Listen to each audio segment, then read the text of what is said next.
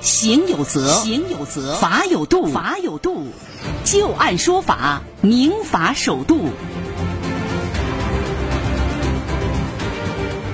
欢迎大家继续关注收听《旧案说法》。那接下来我们再来和大家说一个在平台上点赞结果点出来的一个纠纷啊。一桩顶级会员诉大众点评网侵权案件的二审，在上海市第一中级人民法院开庭审理了。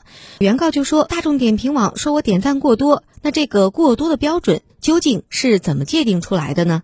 一方是患有残疾的网民，坚称我喜欢的我就会去点赞；而另外一方则是拿出了大数据，精准证明用户最极端的情况下，竟然是零点七五秒就去点一个赞，并且以此对用户做出了扣分、禁言、降级等等这样的一个惩罚性措施。那么问题就来了，点赞这一行为到底有没有规制方法？法院是如何来界定的？那接下来我们就来详细了解一下这个案例的经过。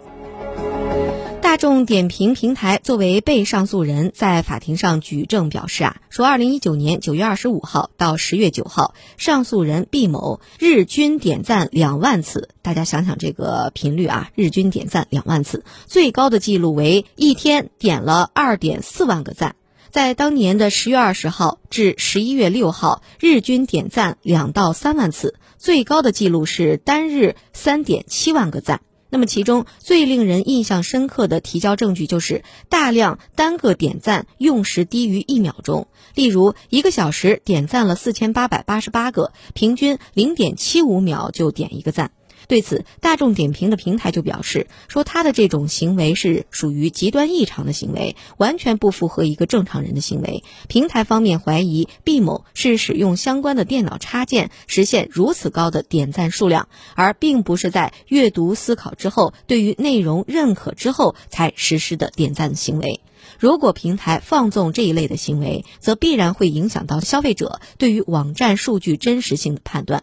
而作为上诉人毕某则表示啊，说自己是一个残疾网民，正常行走的时间不能超过二十分钟，每天大量的时间非躺即坐，上网是自己的主要社交活动，点赞也是其中的一部分。对于自己的点赞行为，毕某认为，只要是自己喜欢的，就能够去点赞，想怎么点就怎么点。那么平台既没有对此类行为做出限制，也没有证据能够证明自己是通过买粉或者。是使用第三方软件来进行的点赞操作。大众点评方面则反击称啊，说既然上诉人这么说了，那平台方面反而认为毕某很多不足一秒内的点赞行为都很难体现说他有喜欢这样的一个思维过程。毕某和他的代理人对此并不赞同，回应道说平台的管理标准非常模糊，让他们不知道自己到底是触犯了什么样的一个规则，平台规则完全没有写清楚。请大众点评方面解释清楚，多少个点赞会构成异常？什么时候点赞？怎样点赞才行？对此呢，平台方面则表示说，网站判断毕某的异常点赞，这是以系统检测加上人工判断来得出的。最极端的情况下，毕某单日的点赞数占了平台总数的八成以上。平台应用社会公众的认知，根据诚信公约对于他做出的一个处罚。但没有具体的标准，技术上也无法证明他到底使用了什么样的工具，所以毕某的点赞行为实则已经扰乱了这个平台的秩序。那么，根据本案一审的相关信息显示啊，说上诉人毕某他是大众点评平台的顶级会员，曾经因为点赞数异常过高，或者是单个点赞用时过短的情形，在二零一九年十一月被大众点评平台采取三级处罚。处罚的措施包括禁发点评等内容九十天，扣除现有的贡献值百分之五十，撤销 VIP，还有论坛公示等等。但是呢，毕某坚持认为说这样的处罚没有任何的事实依据，大众点评的平台也没有能够提供平台自身的评判标准，论坛公示对他处罚侵犯了自己的财产权和名誉权，贡献值这属于一个虚拟财产，那么平台扣除了他的贡献值，并且还限制期间不能够再获得贡献值，这就已经侵害了自己的财产权。综合以上，毕某将大众点评平台是诉到了法院要求平台撤销处罚、赔礼道歉、支付赔偿金二点五万元。而在之后的二审当中，他还希望啊，大众点评能够返还他相应的贡献值，确保自己可以顺利抢到霸王餐以及团购券等等顶级会员的权益。那么我们接下来就来看看法院是如何来看待这个问题的啊。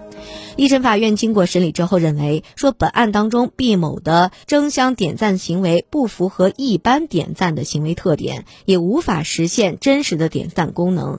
他的行为确实是会扰乱平台的正常秩序的行为，因此平台根据约定对于他的上述行为采取处罚，不属于侵权行为。而他据此主张说平台要承担相应侵权责任，缺乏事实的依据，驳回了他的所有诉讼请求。他不服啊，于是又上诉到了上海一中院。二审开庭没有当庭作出判决，基于双方都表达了一个调解的意愿，所以合议庭表示会于庭后组织双方进行一个调解。那接下来我们就来听一听张玉柱律师对于这个案子的分析和点评。在一审的时候，显然是驳回了毕某的所有诉讼请求，意思就是说平台这一方并没有构成侵权。您怎么看待这样的一个判决结果呢？二审他肯定还得输。您就觉得这个不是侵权行为？确实是异常的。嗯，对于他这个事情呢，我想呢，应该从两个方面来进行评价。嗯，第一个呢。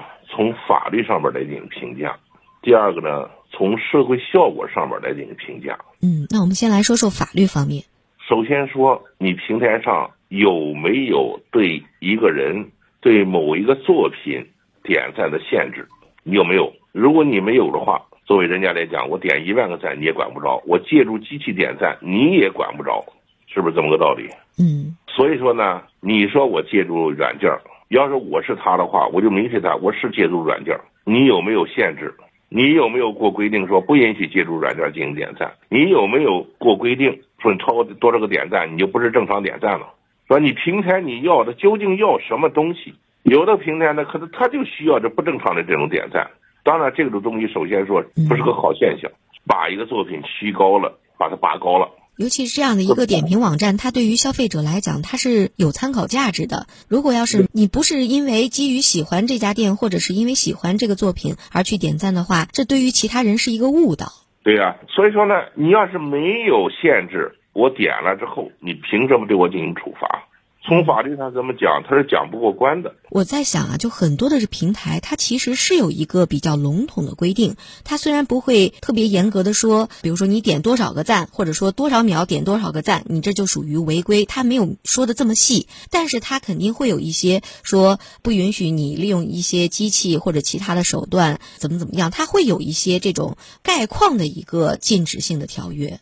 对呀，如果你要有禁止性的条约了，嗯，那么我有这种行为了，你去禁止去，因为我们之间是一种合同关系，嗯，我违反了合同的约定了，你这么处罚我行不行？完全可以。其二呢，就是说他这个点赞啊，绝对是借助于机器的。